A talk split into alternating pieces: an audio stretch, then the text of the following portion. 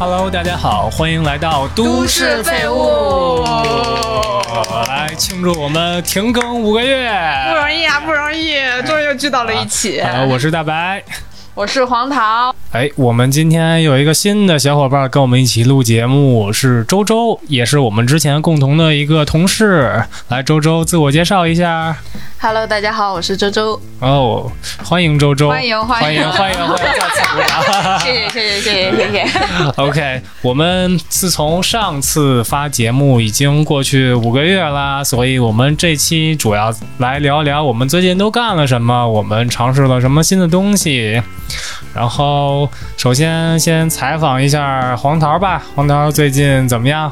啊，最近五个月确实发生了不少的事情，然后最近的工作也挺忙的，好不容易就放假了，凑在一块儿。啊，对，今天是中秋，然后我们再祝大家中秋快乐。大家应该听到这期节目的时候，已经是中秋开始结束，已经中秋假期结束了。对，因为我们录制的时候是中秋当天。啊，对，所以哎，我听说你已经转正了是吗？之前是以外包的岗位进入的那家公司，你们两个都转正了对吧？是的，是的，我跟周周是一块儿入了职，然后也一块儿的转正了。啊，所以这个转正之后，这个福利上有什么变化吗？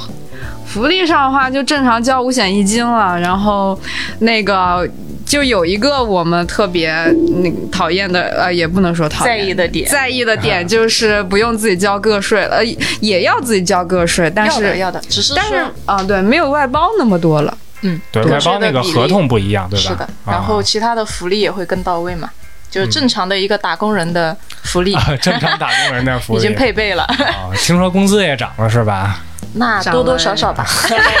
多多少少。涨了一丢丢，啊但是去掉那个个税的话，还是不值是一提。多了不值一提。不少。好，哎，那黄糖，这个说说你最近的生活吧。这个前一阵看你发朋友圈说你也是还清了一些债务啊，对，就是压在身上两年的债务，从我北京我来北京开始，嗯、就是身上欠了一些债，才来了北京，啊、欠了多少钱啊？小几十万吧小。几十万。对，然后啊、来北京之前是没有工作、没有收入的嘛，然后嗯，从来北京开始到现在，终于是把身上的债务给还清了。然后感觉人生又进入了一个新的阶段，嗯，非常的轻松。这个在之前还钱的过程中还是挺辛苦的，是吧？对，非常辛苦，因为有时候那几几乎是那种入不敷出的状态。你想一下，就是比那个每个月的房贷可能还要再多一些的钱。嗯，那之前还钱的话，大概每个月能给自己留多少钱零花钱？要每个月要还多少钱吧？之前每个月要上万，但是但是我的工资也就是刚好持平，所以几乎就是能不用钱的地方，几乎都不能用钱。对对对，可以可以，还是挺还是挺从内心里还是挺佩服你的。像我的话，我基本上就攒不下来钱，这种人要让我还那么多钱，我真的觉得天就塌了。怎么说呢？这个就是事情逼到一份上，就你本来也不是这样的人，可是你因为有这个事情，有还钱这个事情让你去做，你就必须得做这个还钱的这种身份的人嘛。嗯，好，那周杰呢？周杰最近有什么变化吗？嗯，最近搬家了，你们俩搬到一起了。没有最近的变化就是，原来我俩呃，因为从前公司到现在就一直在一起嘛，然后本来说想要搬到公司附近，结果搬得越来越远，那反正中间就有一些波折吧，然后就现在当然很开心，就现在俩人住一起，就邻居嘛，啊，邻居。对就一起上班，一起就是通勤挺长，但是。还行，就挺快乐，就是能预见到的一些磨难吧，都还行，啊现在。房租也更便宜了，对吗？便宜很多。你想从北京偏，呃偏市区吧，然后搬到郊区来，那就对吧？对于北漂的，对对对对，就你你俩你俩现在房租是一样的吗？是啊，是一样的。邻居嘛，就不疼不疼不痒了。现在 那还是挺便宜的。这房租多少钱？一千来一千来一点儿一千多一点儿，对对对啊，水电是要多吗？每个月也就一百多块钱吧。啊，那还是那还是挺便宜的。就很便宜。你想想，原来在市区的那种，呃，房租的话，就可能抵这边好几个月吧，就那种。对，你想想，去年在我们在前公司的时候，呃，大我们俩也是住很近嘛，然后房租也差不多，然后那每三个月一交，那真的是要吃土啊，就真的是很很要命，对吧？那个钱，然后现在搬过来，这个好处就是几乎每个月感觉不到。这个房租，这个割肉的那种疼，对对对对。对对对对对，就对黄桃来说，可能就压力比较大，但其实我就还行，就是呃，感官上吧，其实很多钱不在手上，就像数字一样，就可能会觉得，哎呀，花的挺多，但我觉得对于黄桃可能就是。呃，实实在在的多，就毕竟他要还债嘛，就可能我的感官就还好，就觉得这边真的就是洒洒水那种感觉。但是现在黄桃没有这个压力了，现在现在还好。钱说现在还开始弹吉他了，哎，对，就就是当你放下身上担子之后，你就会突然发现，哇，有多余的、充沛的精力，然后就特别想做一些自己之前很想做，但是一直没有机会做的事儿。嗯，刚才我也听了黄涛弹的吉他啊，真的是没没法听。哎，谢谢夸奖啊，就是这样。啊，来吧那说说说说你呗，就五个月，几乎五个月没见了吧？啊，差不多差不多。都干嘛了？就感觉，嗯，陆陆续续感受到好像过得很丰富的样子啊，北京小少爷。北京小少爷 也没有没有。这个上次咱们录节目的时候还在上一家公司嘛，那家公司就是我也不是特别喜欢，嗯然后大概四月份的时候就离职了。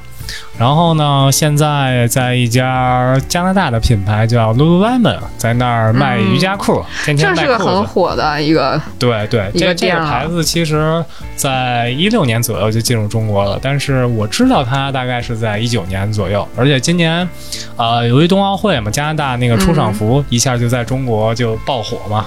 对，嗯还是比较现在比较热门的一个牌子，它现在这个市值已经超过阿迪了。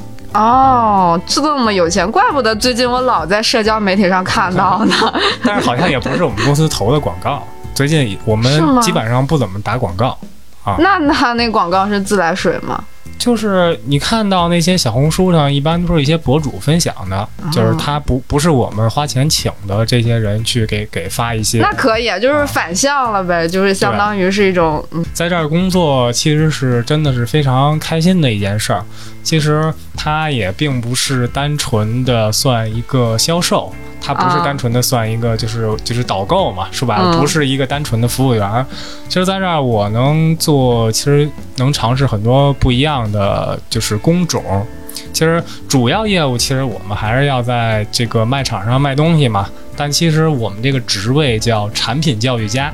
哦。嗯，，对，其实他也不单纯是就是我就是让你来买我衣服，天天就是你来了，我就是那种特别期待你买的那种目光去向你介绍东西。其实我们这个主要目的就是，其实你买不买都没有关系，就我们的主要职、嗯职责就是你买不买没有关系，但是就是一定让要让你进到我们的商店里面，一定让你学到一些东西出去，对我们的产品有一些了解。嚯，那学什么呢？学面料吗？对啊，面料，我们其实是一家面料科技公司，哦，对，就是它还是面料，对我我个人感受来说还是比较舒服的，因为像没去之前，其实咱们在就是一起工作的时候，那个时候我就买 Lululemon 的衣服，但是那个时候就买的比较贵，然啊，后其实买的少，但是但是当我真正穿过几件 Lululemon 衣服之后，发现别的衣服真的是就穿不了了，因为它确实是很舒服。这有什么由由俭入奢易，由奢 入俭难吗？有点儿。对对对。然后其实这份工作另一个方面就是我同时也在跟我这个门店的小伙伴一起这个做我们的社区活动。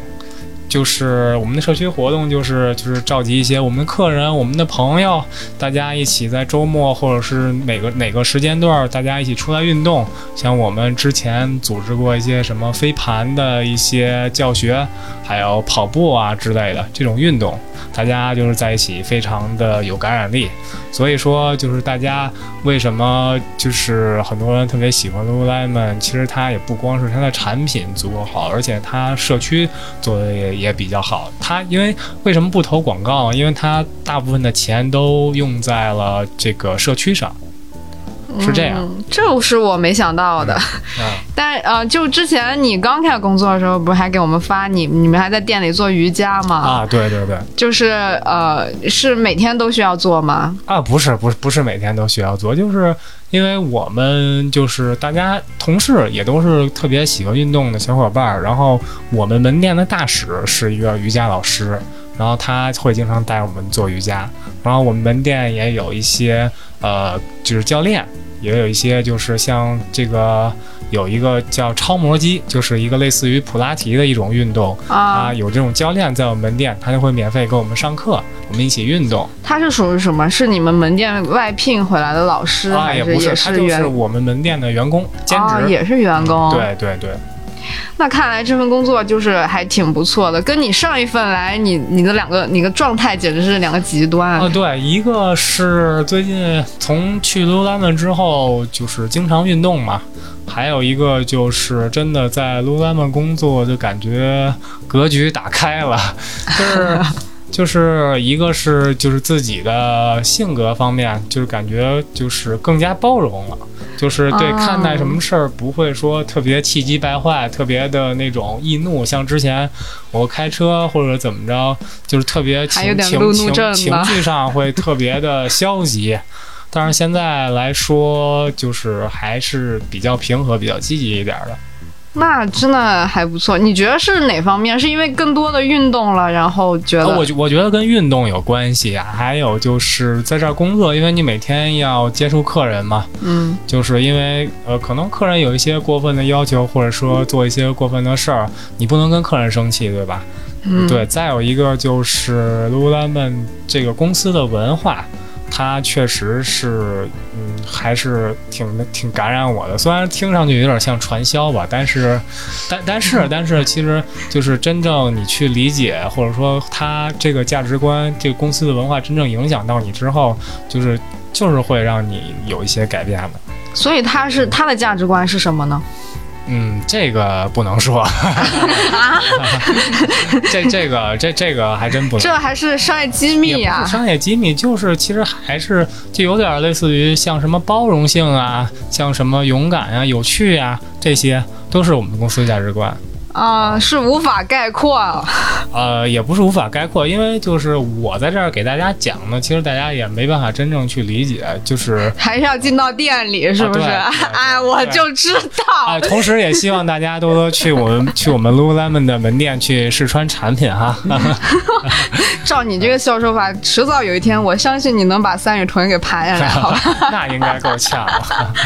然后在 Lululemon 的同时呢，因为我是兼职，我是 part time job，就是在 Lululemon、嗯呃每周只上三天班儿。嗯然后在其他时间呢，嗯，还注册了在国外的一个平台上注册了一个中文老师，现在还在教中文。真的真牛逼，这个这个就是很感兴趣了，说说呗。这个就是为什么会会有这么一个想法呢？是因为。呃，因为刚去 Lululemon 的时候，可能门店会进一些国外的客人，一开始就是再加上本来也是一个偏内向一点的人，有点社恐，就是其实不太敢跟他们说话，然后只能自己暗自下努力呗，然后也会去找一些外教去学英语。去学、嗯去学英语，然后然后有一天我就突然觉得，哦，我我能我在这个平台上去学学英语，那我为什么不能反过来我去教中文呢？哇，真不错啊，哦举一反三。哎对，正好就是用我学英语的钱补贴我教中文的钱，因为就是我学学英语的话，这个钱和我教中文的钱正好能匹配上。哎，可以持平了。啊就相当于我学英语不花钱，哎，真不错，这是个思路。分享大爱。哎对，就是就是逆向思维嘛。嗯，可以，路子打开了。对对，其实而且就是教中文的话也特别有意思，也就相当于我也没把他们当成真正的学生，就是朋友嘛。嗯，对我教你说话，可能就是基础差一点的，我们就是用英语沟通，同时我又练习了英语，啊，我又我又在说英语。啊，然后可能基础好一点的同学呢，就是我们就是在聊天儿，我嗯们在聊聊聊天儿，可能我教他们一些现在时下比较流行的词汇，像什么内卷、躺平这种。啊，因为他们呃有一个爱丁堡的学生跟我说，之前的老师就没给他们讲过这这方面的词，就都都是一些常规的词单词嘛。嗯，对，所以说就是跟他们聊一聊天儿，我觉得也也也挺好的，就相当于就就像咱们现在这样聊聊天儿就能挣钱。哇，这好路子给你找到了呢。对，其实这个说到这个对外中文这个教师的话，还是我个人觉得，虽然说这个没有挣很多钱吧，嗯嗯，但是我觉得它确实是一个比较有意义的事儿。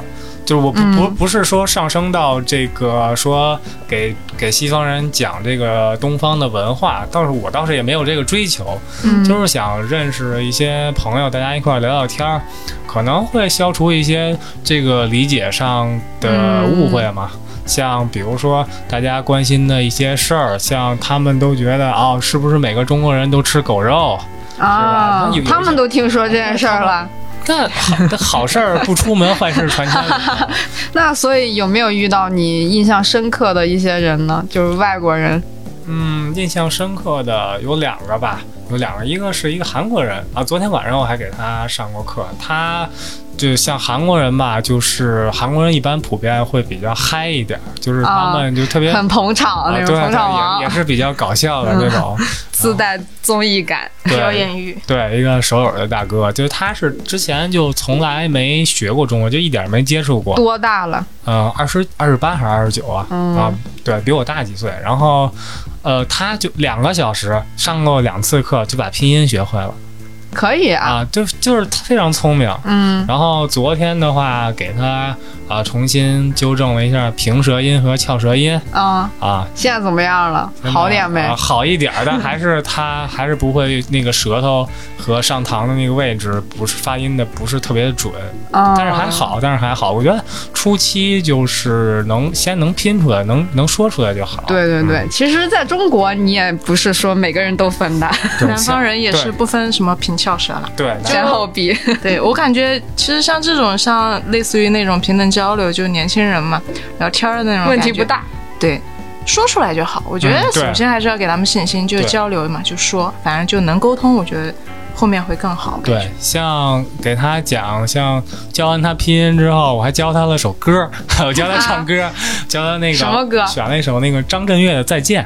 啊，对因为我觉得对对，那个我觉得会在旋律上，再见了。在在旋律上 和这个这词汇上也都不是特别难，就唱了一小段儿，大概就唱到副歌吧，唱到副歌就结束了。那个算是一个就是有趣的一个小游戏，那个放在课后，就是帮他练一下舌头嘛。因为你像比如说，找一台湾歌练舌头。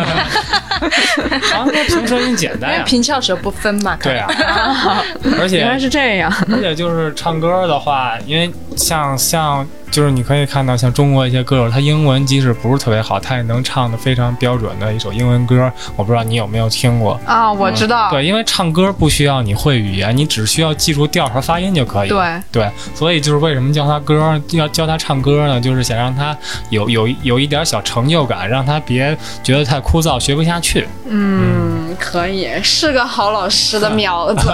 感觉你课很有意思啊，什么时候开个英文课？啊今天晚上就有课，我给你们直播怎么样？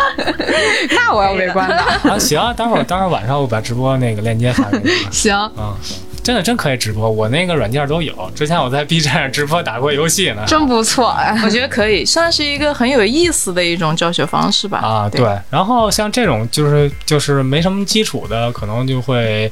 上课会累一点，因为你同时切换中文和英文去给他讲东西，有时候会有一些混乱。有时候你说着说着说着说着英文就蹦中文了，然后有时候你教他中文的时候，你知道要该说英文了，但是你说的是中文，会会有一点点混乱。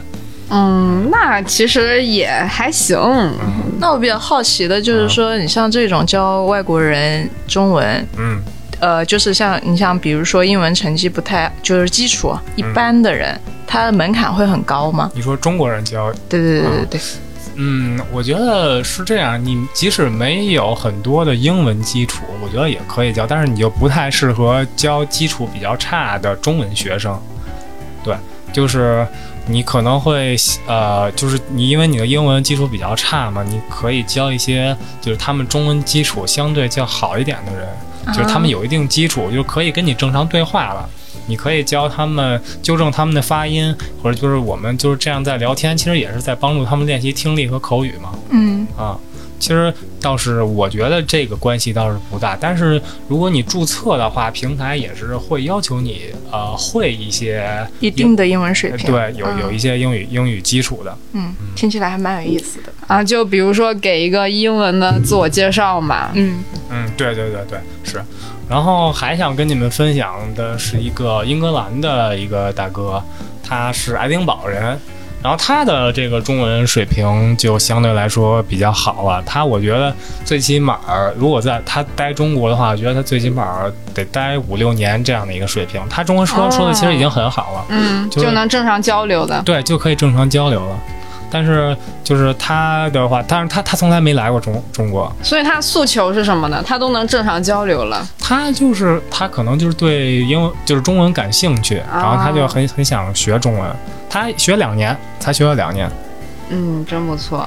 像他的话，我就会就是像朋友一样聊聊天了。像我们经常会聊一些，我会给他讲一些新词，嗯。然后像他的话，我就不用用英文给他翻译了，就是我基本上很少说英文了，就是像一些中文他不会的词语，我就可以用中文给他解释。然后我也会像他的话，一开始有一些。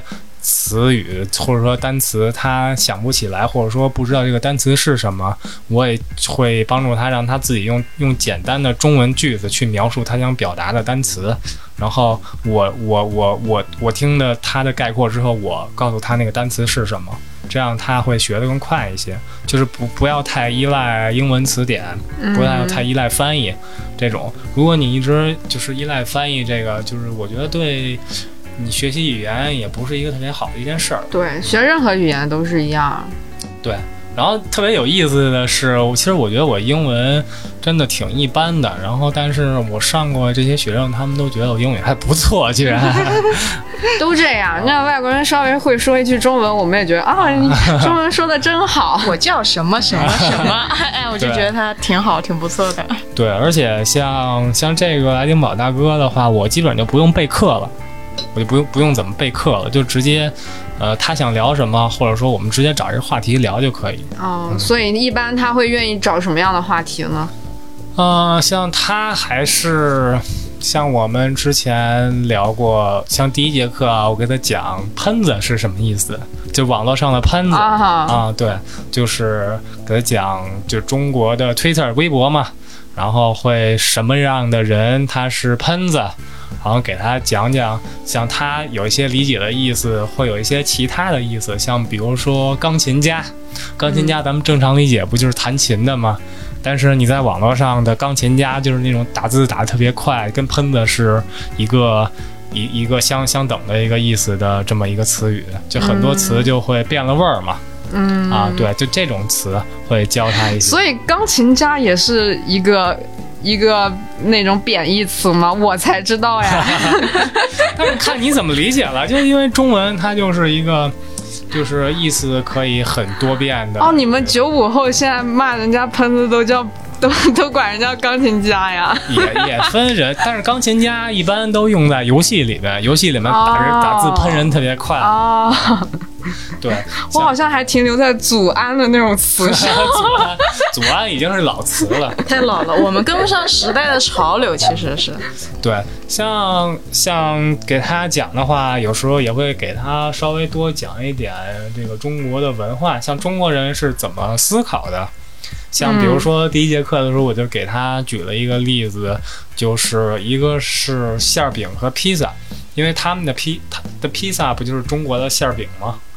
对吧？啊，对，就是这样。其实你看西方人的像说英语的表达方式，他就是会比较直接。像中国人说一些什么话呢？有时候会有一些隐喻。嗯，对。所以说这个就是披萨和馅儿饼的区别。在披萨上面，你可以非常明清晰的看到那个披萨是什么馅儿，什么东西，对你搁了什么东西，它是什么味儿的，你一下基本上就能看出来。像什么搁了培根呀，搁了肠儿，啊，对吧？但是馅儿饼，如果你不吃，你不咬一口，你永远不知道它是什么馅儿的，除非别人告诉你，对吧？是的，对，没错，这个我就觉得它是一个很形象，对东方人和西方人的一个区别。还有一个就是我给他灌输的另一个观念，其实就是语言呢，其实就是嗯，怎么说？让我找一下那句话的原话哈，我那天写下来了，嗯，在这儿。对，有一个 PPT，就是一张一一页嘛。我我这句话是这么写的，就是语言呢，就是了解一个文化的钥匙，而且语言也是人思人思考的基础。就是没有语言，人就没法思考。就是你说的任何话都是带在你语言的基础上的。语言其实是你表达的一个载体，但是这个语言跟你的文化有关系。像西方人。就是咱们理解的西方人，就是说话就是特别直接的。你有什么错误，或者说哪儿做的不对，他就会直接的跟你说出来。其实这些东西不是跟性格有关系，它是跟语言有关系的。嗯，没错，没错。像就像咱们像像在中国也是地域也不一样，像北京人和南方北方人和南方人，他做事习惯也不一样，因为他就南方有一些就独特的那些口音，地域的口音。和北方人说话，像东北人说话，和北京人说话，还有南方人说话，其实你可以可以想一下，这些就是他们的口音和他们的生活习惯，或者说他们这个地域的性格，绝对是有关系的。这个这个，我觉得大家也都可以想一下，这关于语言这件事情，就是各地的口音，或者说不同的语言，造就了这个地方不同人的性格，不同人的这种就说话方式，其实都是有关系的。确实是这样的，嗯，对，像之前知道很多那种大的中国的哲学家，他们都是会。五六种语言都是少的，然后七八种、九十种，然后为什么呢？就是因为如果你聊到哲学的话，就涉及到别家别的国家的文化嘛。可是如果你是使用的是中文翻译的那样去学，其实你是不知不知道，根本不知道他原意在说什么的。所以他们本人不够深入吧？对，所以他们本人都是需要学到当地的语言去看它原文的，对，才能理解。就是很多东西可能你还是需要去了解当地人一个大概的一个思路，就是。就是同样一件事情，中国人跟外国人的看法可能就完全南辕北辙。但你没有体会过那种文化，可能你完全就想不到那块儿去嘛。所以，哇，这还挺重要的。对，就像咱们老调侃说东北老铁嘛，那东东北人其实他是特别豪爽的一个一个地域的这么一个特特点很鲜明。对，你觉得跟他的语言肯定是有关系的？我觉得，一个是从你从语言上就能感受到他特别的爽快，特别直爽，东北人对吧？对，嗯，但是。呃，像南方的一些城市，如果跟东北这个地方比起来来的话，可能它就不是那么的豪爽。有一些地方，我不是说有地域歧视啊，就是会非常的委婉啊，对对，会更委婉一些。这个我觉得跟语言肯定是有关系的，所以就是我也会帮他帮这个爱丁堡大哥去讲一些这方面的。呃，小故事也好，这方面的这个我我自己的理解也好，他还是挺挺挺喜欢我，我跟他聊这些的。反正基本上我们每次聊的不太一样吧，有时候会聊一聊，像最近我们在聊就是怎么是怎么学语言的，可能他发过来我一个这个就是一个视频，就可能他。之前给我发了一个一个台湾老师，台湾老师教中文，然后收的一个学生两年，就说的特别特别流利，跟咱们现在说话没什么区别，根本根本就没有口音。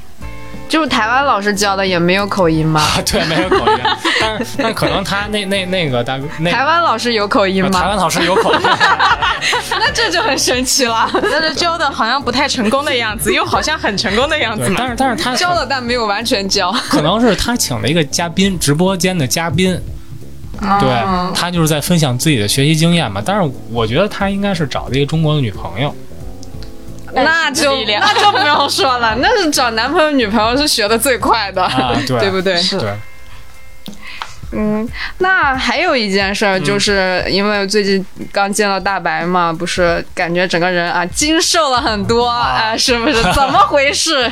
说说体重下降了多少？啊，咱们上次见面的时候，我应该一百四，一百四，哦一百四其实也不胖，七十就是正常嘛。对，像我幺七七、幺七八左右吧，嗯。啊，七十公斤就差不多嘛。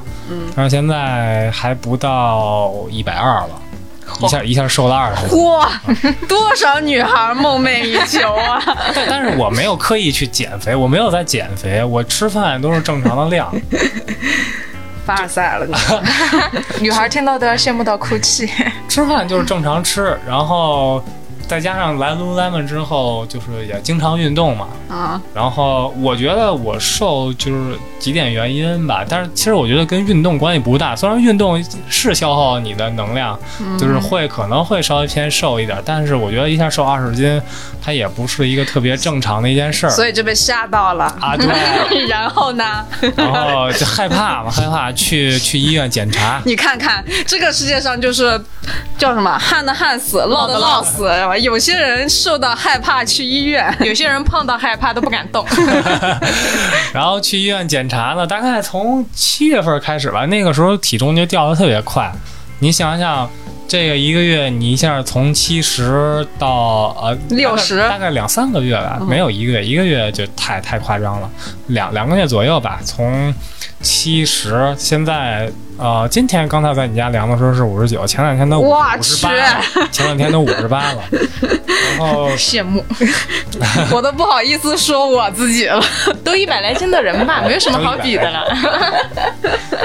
然 然后呢就去医院做检查嘛，嗯，结果怎么样呀？嗯，一开始是从七月大概七月下旬左右抽血，抽什么就各种全血，还有什么一个那种癌症筛查还是什么，啊，然后抽血就是啥事儿没有，然后啥事儿，啥事儿没有，然后那可不能。然后然后又去找医生，我说这医生。这个咱们这个查也都啥事儿没有，那为啥我这瘦这么快呢？就什么原因也没有。然后他说，要不然你再查查胃镜跟肠镜吧。啊，然后大概他那个肠镜胃镜，因为我之前做过那个普通正常的，会特别的难受。这次做了一个这个无痛的肠肠镜和胃镜，就你就全麻了，对全麻的。然后这个可以打麻药啥感啊，觉？这个可以给大家讲一下，因为这预约时间比较久嘛，所以说这个是近期就前大概前半个月左右吧，才开始做的这个肠镜和胃镜。然后呢，约上了之后，大概其实胃镜不用吃太多的药，然后肠镜呢，肠镜需要你提前个一天还是两天，我忘了，你就需要去医院就领一些泻药。嗯，啊，去领一些泻药，大概一次吃两盒。从你第一顿开始吃，就一次吃两盒。你们不是看到我发那朋友圈那那那一那个大概我用一升的那个杯子，大概那点粉儿倒出来，大概得有五百毫升的高度，啊，要卸几天呀？卸两两天吧？哎，提前三天还是提前两天那还就要能吃东西吗？就要把歇肠道清空是吧对，就要清清肠道，然后就特别难受，就一直在上厕所嘛。基本上你，而且那你泻的话，上面还吃不？吃啊，正常吃。吃了他吃药就是你从就是说那种宿便什么的要清开是吧？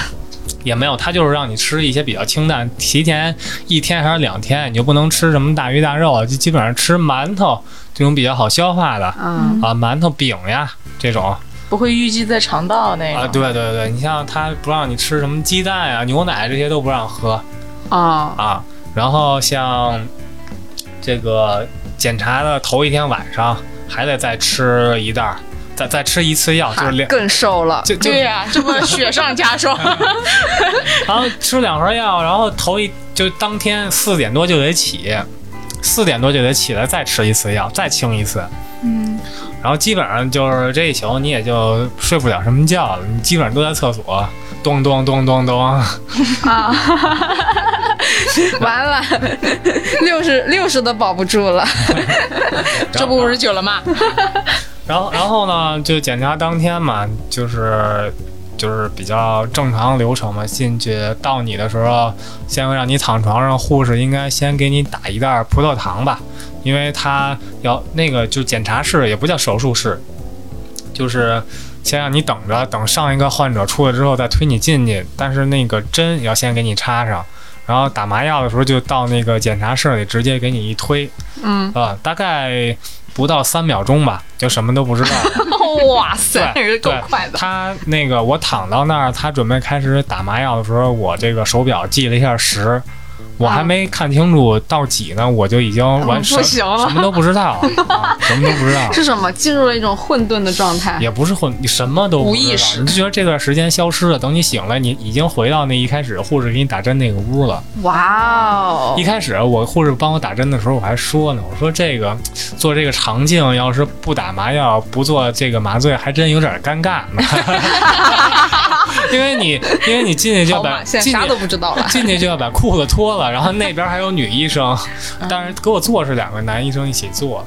然后，但是你脱的那一面要朝着女医生，啊，尴尬的那一面要朝着女医生，次尴尬的那一面，撅着的那一面朝着那两个男医生，撅着是跪起来吗？不是跪起来，平就是侧躺，哦哦，明白明白。侧躺。嗯，然后那个 他说，然后那就是你跟可以数着点数，然后我就还没开始数呢，我就睡着了。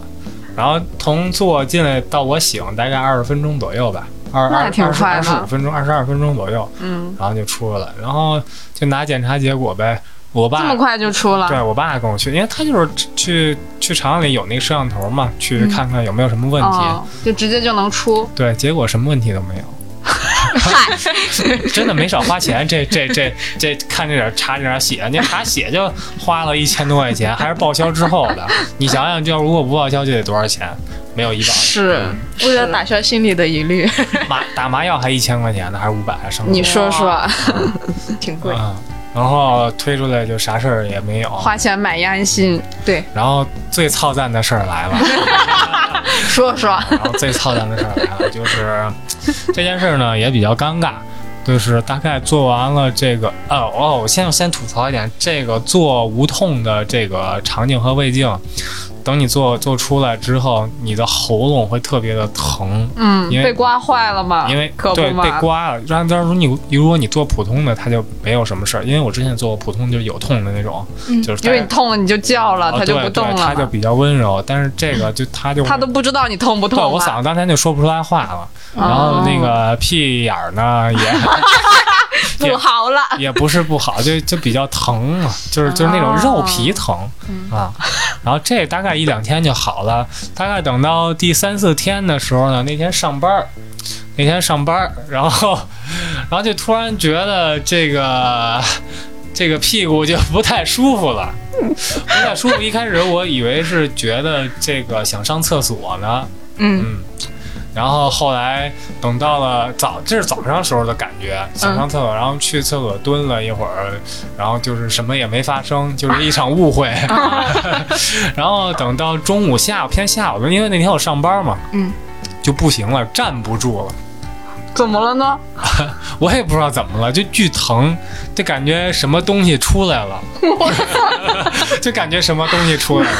夹夹紧啊去厕所。然然后然后然后就非常的疼，那天班儿都没上完，嗯，然后就就假如说我去医院了嘛，去这个那肛肠医院，去啊，肛肠医院去看了一眼。好嘛，啥也没检查出来，啊，对对，我一开始想给给我做，现在放心了，来问题了。对，给我做肠镜那个医院没有急诊，那也是一个中医院，嗯就人家也都下班了，也没法找人家。嗯，然后我就去那个肛肠医院，肛肠医院有急诊的那个，就是那个肛肠科嘛，去那儿这个也挺尴尬的。那那老医生说，老大夫说你那赶紧挂号交费去，我这当时楼上等着做智障手术呢，你快点儿。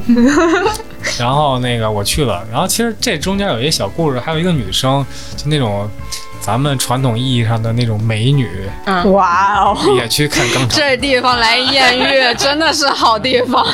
同病相怜，哎，眼儿眼儿相对，屁眼儿对眼儿，也没有没有没有，那个都是一个一个一个的。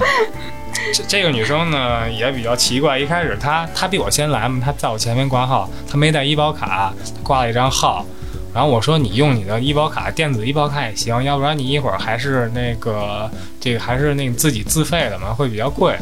然后他可能没听到到医生那儿呢，医生让他把号退了，去那个啥，他好像是有点便血。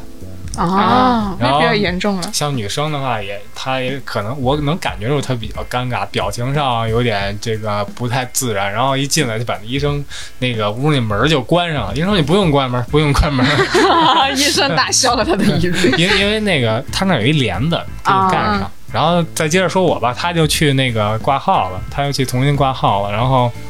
他已经先脱了一遍了，嗯已经他已经先脱了一遍了，然后就提上裤子要去要去退号了。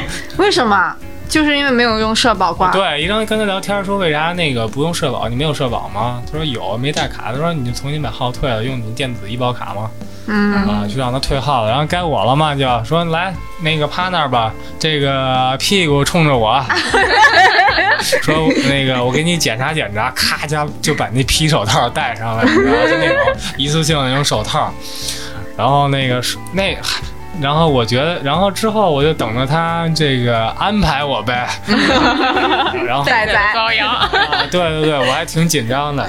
然后他说你自己这个扒开点儿，我说还得我来呀？他说那不然呢？然后那个他就跟我聊天，哦，说你小伙子你这是痔疮呀，长痔疮了。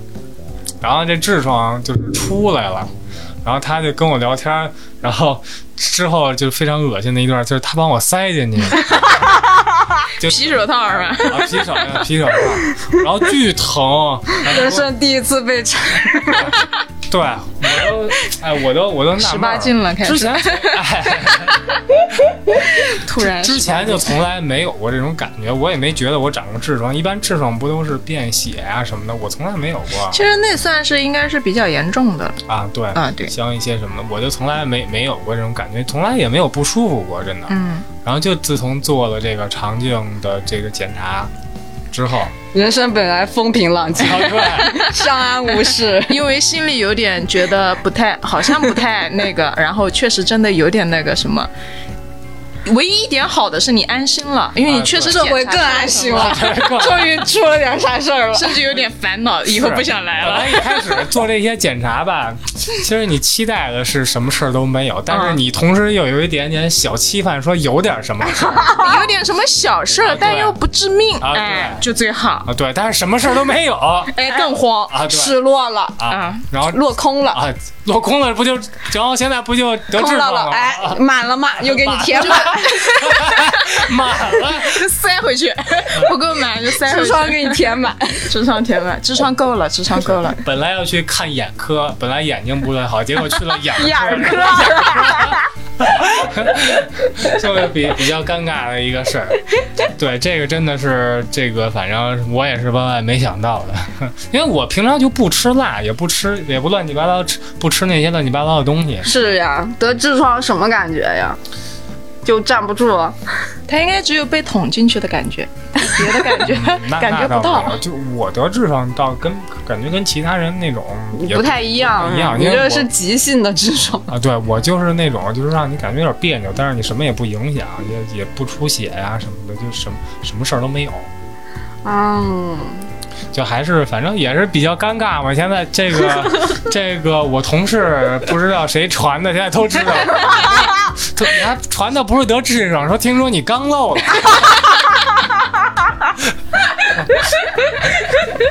神仙同事啊，啊，就还有其他门店的小伙伴都知道。哎坏事传千里，啊对对坏事传千里哎就是这样。谣言一次一次的加深，对就是这样。刚脱，啊，对，钢托啊，对我那个我那同事还说，要不我送你一钢塞吧？怎么他也脱过呀？这是那不知道。多多少少吧，当代年轻人你知道这些东西多多少少有点了解，略有耳闻，略有耳闻。对对对。好，那咱们这个 这个欢乐的时光总是这么短暂，欢乐的时光总总是这么短暂。咱们来聊聊工作吧，工作的事。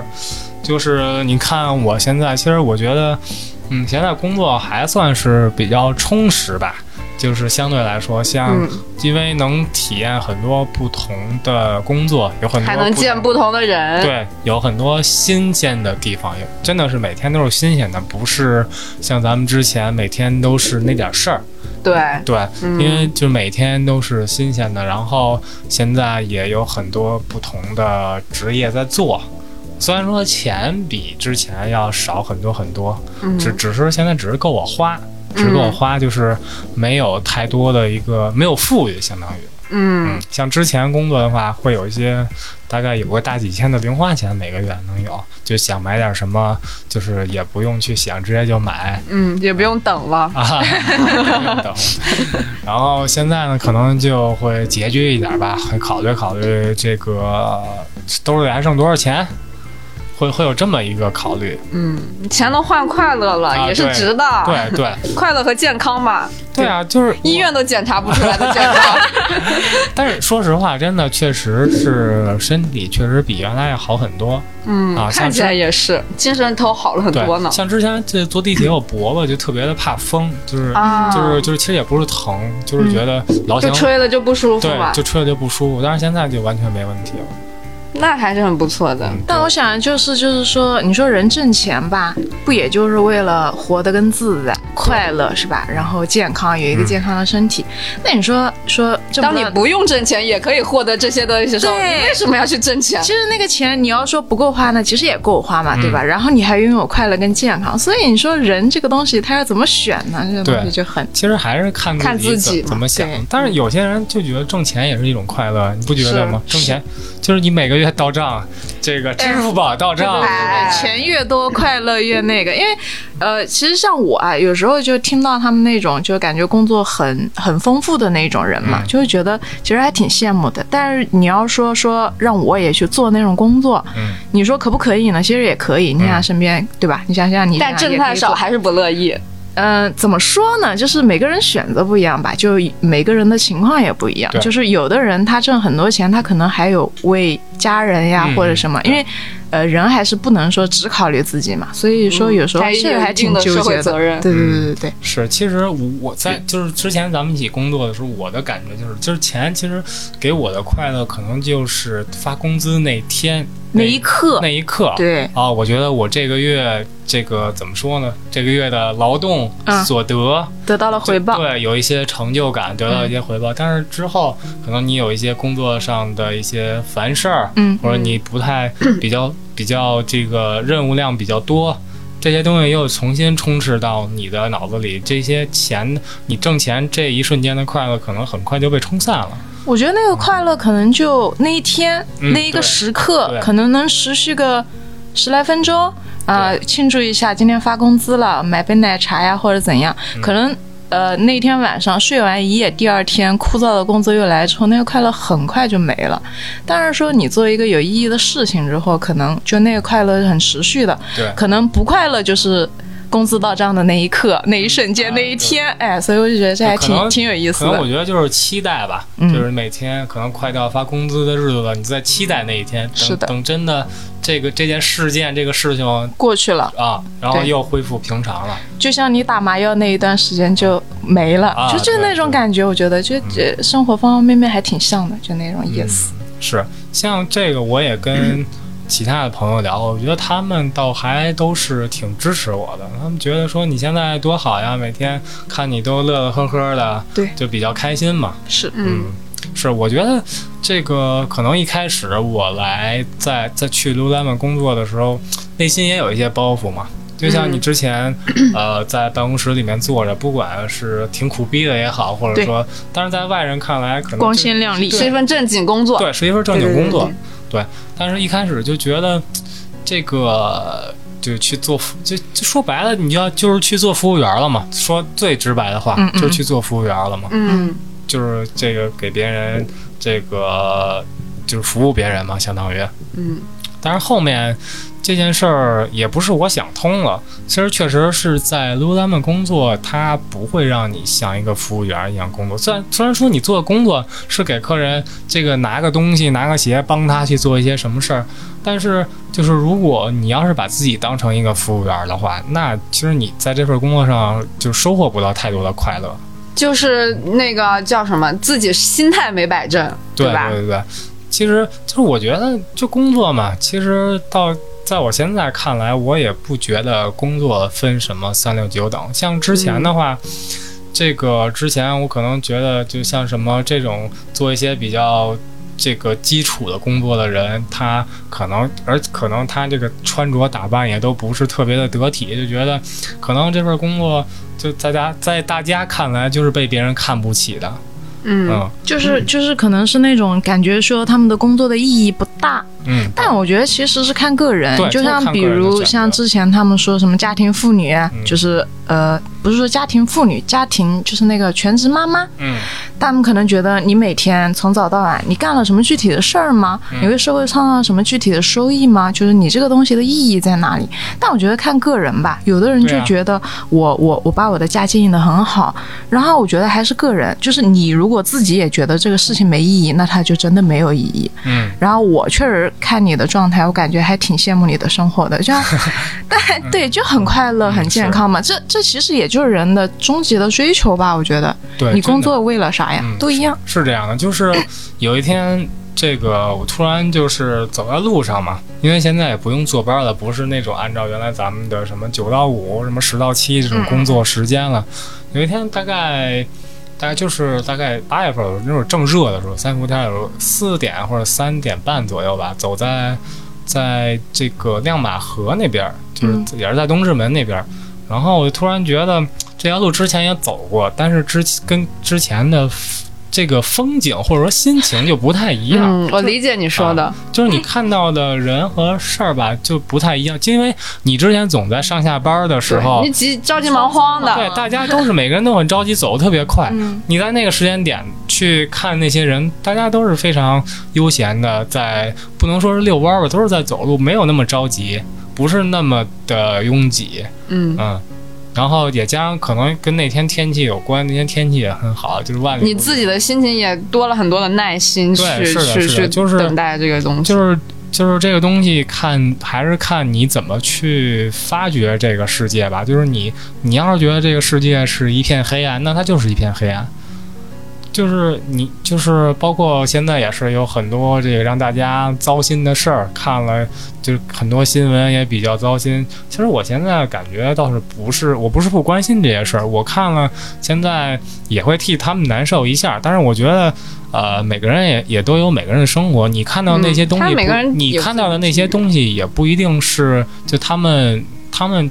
就讨厌那种东西，像比如说你你要去非洲，非洲啊那么穷的地方，你觉得他们真的感觉到他们自己日子那么难过吗？其实我觉得也不一定，对吧？嗯，对，嗯，他们可能也觉得自己生活很快乐，他们没有那些现代化的东西，对吧？他们生活也非常的朴素，非常快乐。是嗯，可能只是外人觉得他们活得好像很很对对落后、痛苦，嗯像在地狱里一样那种感觉。但其实你自己在那个环境里，你自己能找到一个得恰的一个一个位置吧，我觉得就就比较重要。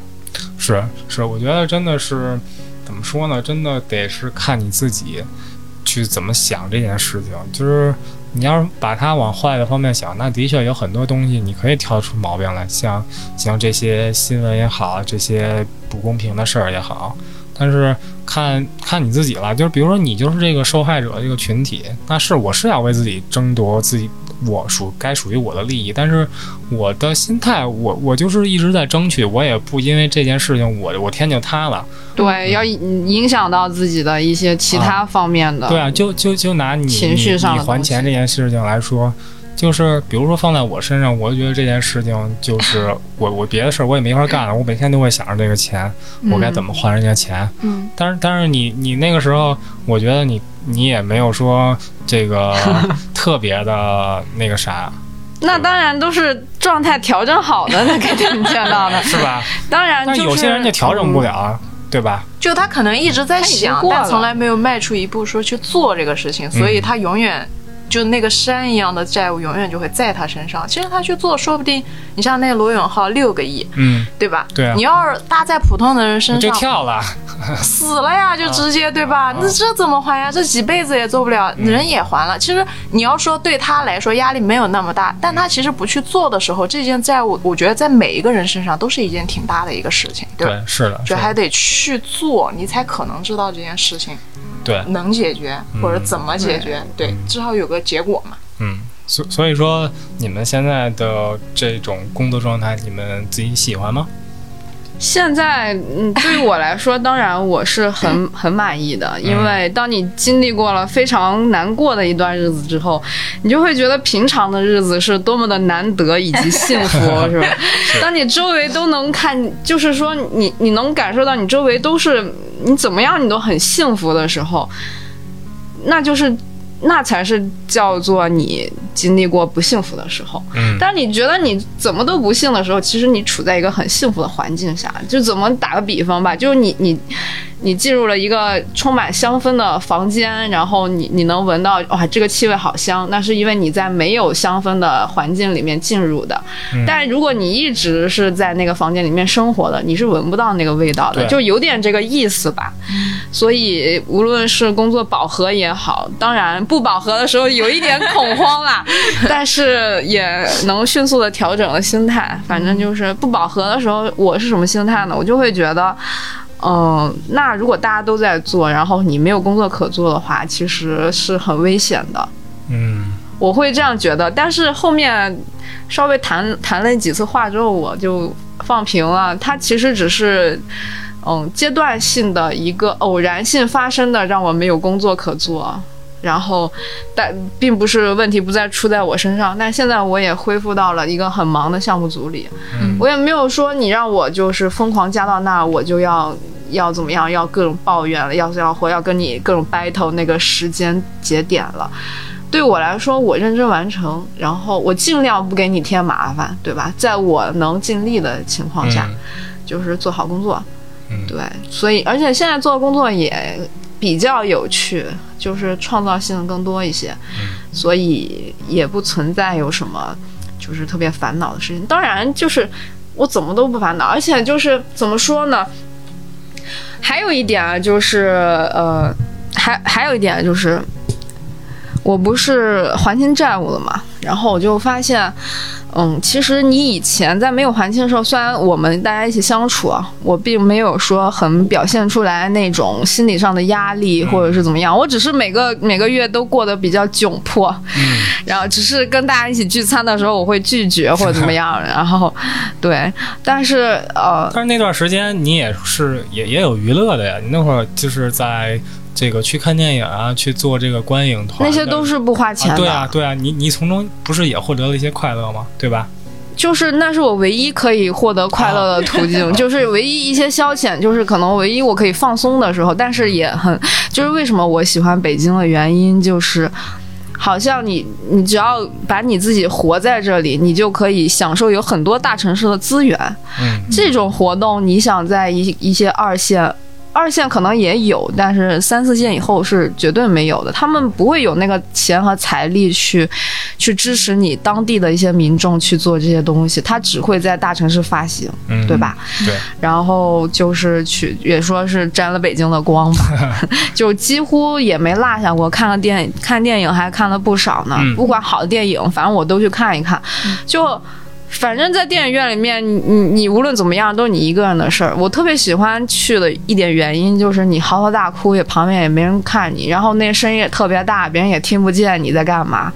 这是一个非常放松的地方。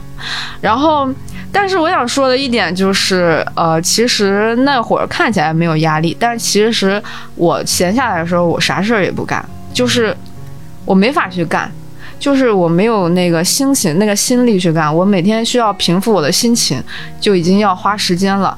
看起来我好像在刷手机，其实就是在疗愈，或者是说，就你有一些莫无形的一些压力，或者无形的一些不不舒服的地方，你就不停的刷手机，你啥也没看，虽然就可能笑呵笑呵或者怎么样，但但你就需要那个时间去平复自己心情。但我现在就不需要了，我现在就是可甚至可以腾出时间来学吉他或学一些别的什么东西。嗯，就是证明我的心已经被修复好了，我可以有很多，即使我现在工作比我之前更忙，以前我不是离公司离前公司才十分钟嘛，然后我们也没有那那么时时常的加班吧，嗯。所以每天时间其实是很多的。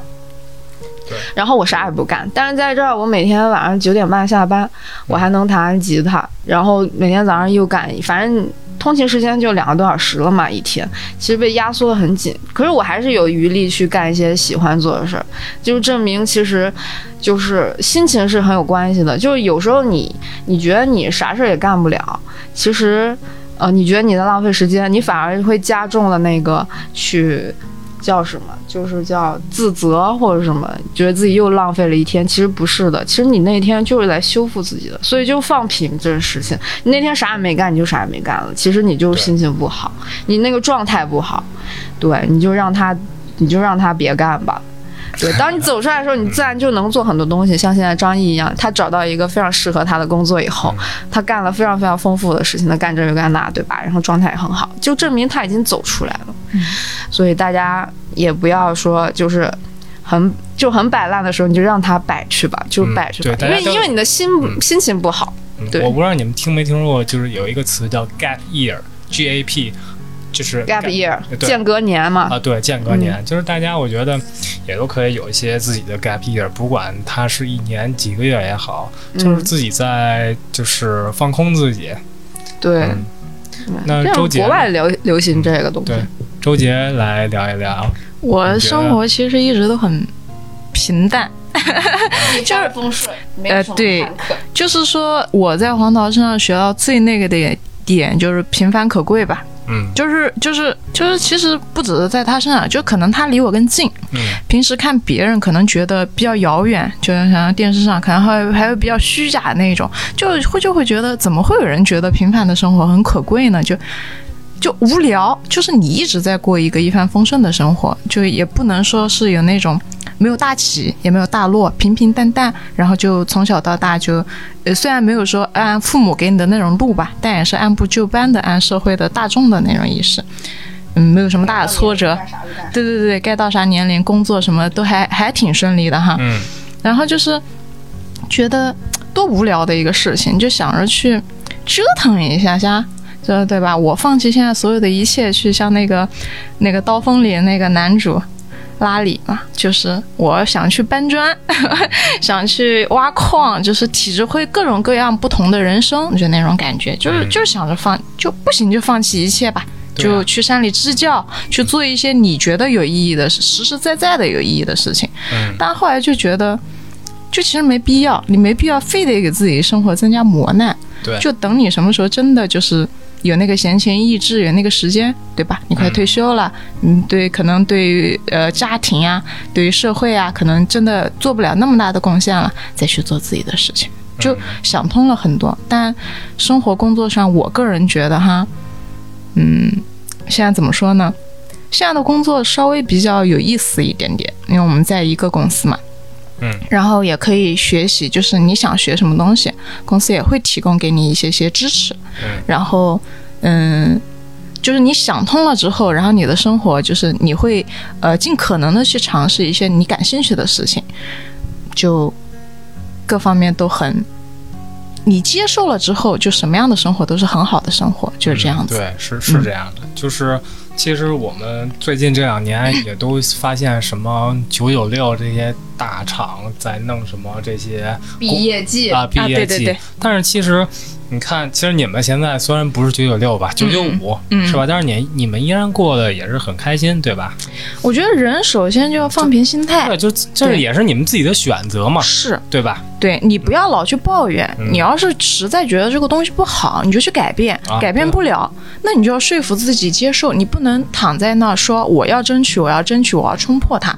这种东西其实，你像现在的年轻人就很好，嗯他说我觉得不合适，我就走了。嗯，对，对你不要天天躺在那儿，双向选择嘛。对你天天躺在那儿抱怨，就有一点无病呻吟的感觉了，对吧？其实你有更多的选择。是，我觉得现在身边的朋友能做到的，你也能看到的那种，对吧？就是有很多很多选择，就你不去选而已。对，就是其实我想顺着这件事儿说的，就是像大家在网络上抨击这个九九六，抨击这个资本家剥削呀、嗯嗯嗯，其实我觉得这些也都是自己选的吧。是的啊，，我觉得是自己在九九六的同时，大众的选择吧？对，就只能这么说。就是指啊，是一个主流的选择，对对对对我觉得是。嗯但是它同时也会给你带来收入上的一些增加，是的，对吧？嗯啊，因为说白了，他让你九九六，但是不给你钱，嗯我觉得超过半数以上吧，我觉得可能八九成的人都会直接走了。他就不干了，对吧？对嗯对，就你还是在平衡嘛。嗯虽然说这个主流的选择不好，但是对吧？每个人还不是不是说只能说我说不这个不好，但你还是要去改变嘛。其实每个人都去改变，我们都去拒绝，都有更好的选择之后，才有可能改变这个东西。对嗯，而且我觉得就是经过这几轮疫情吧，疫情这两年，我觉得大家的心态好像都发生了一些改变。你们有你们有这种感觉吗？大的改变，就是巨大的改变。我我觉得这种改变它是呃积极的，就是你呃，我不知道你们现在有没有看到这种现象，大家可能在疫情之后，最近咱们在流行什么露营啊。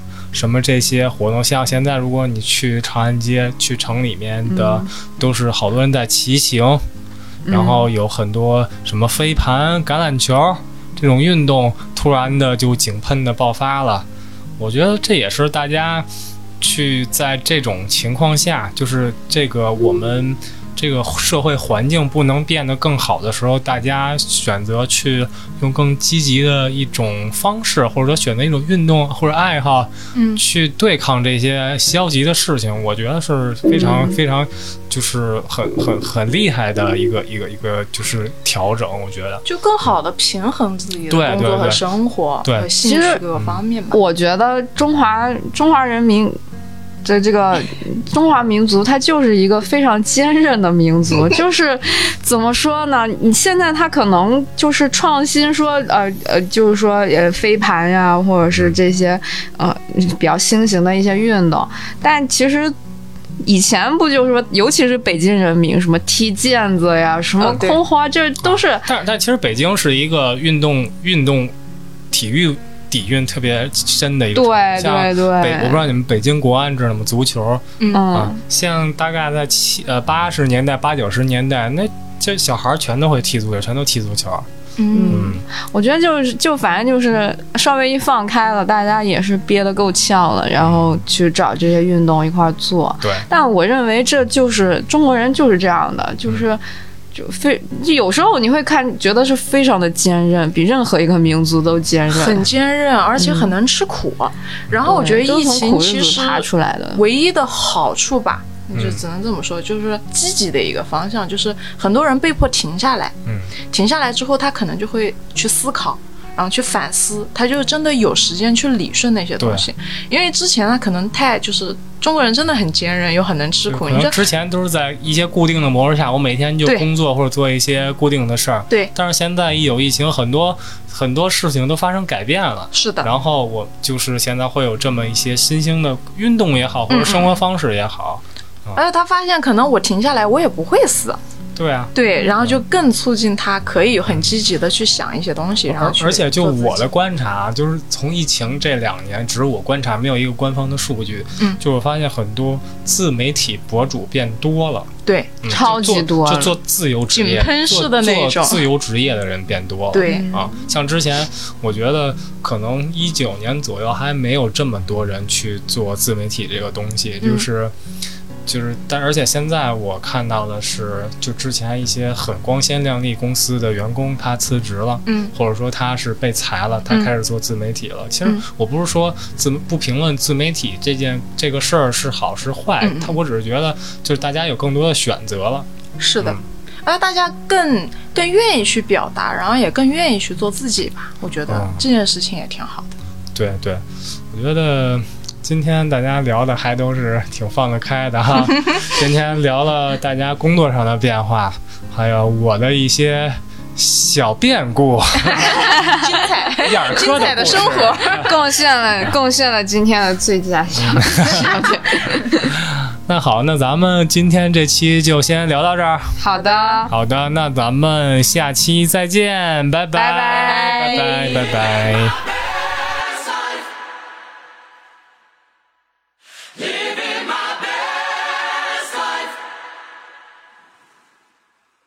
This house is now a litany. Things I thought I'd never be. Man who has opinions on an ottoman, among other things. I used to think I'd missed the road. The crushing fame, the sold out shows. I just sing head, shoulders, knees and toes like I'd forgotten them. But I'm alive.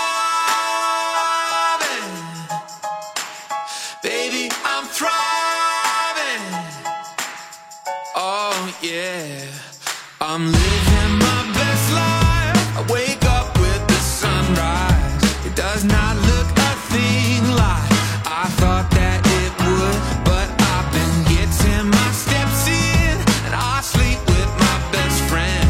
It's the best that it has been in a long time. I'm living my best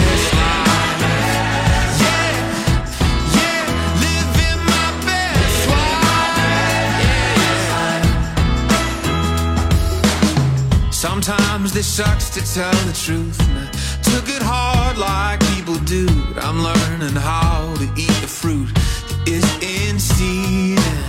Never thought I'd be a grown ass man.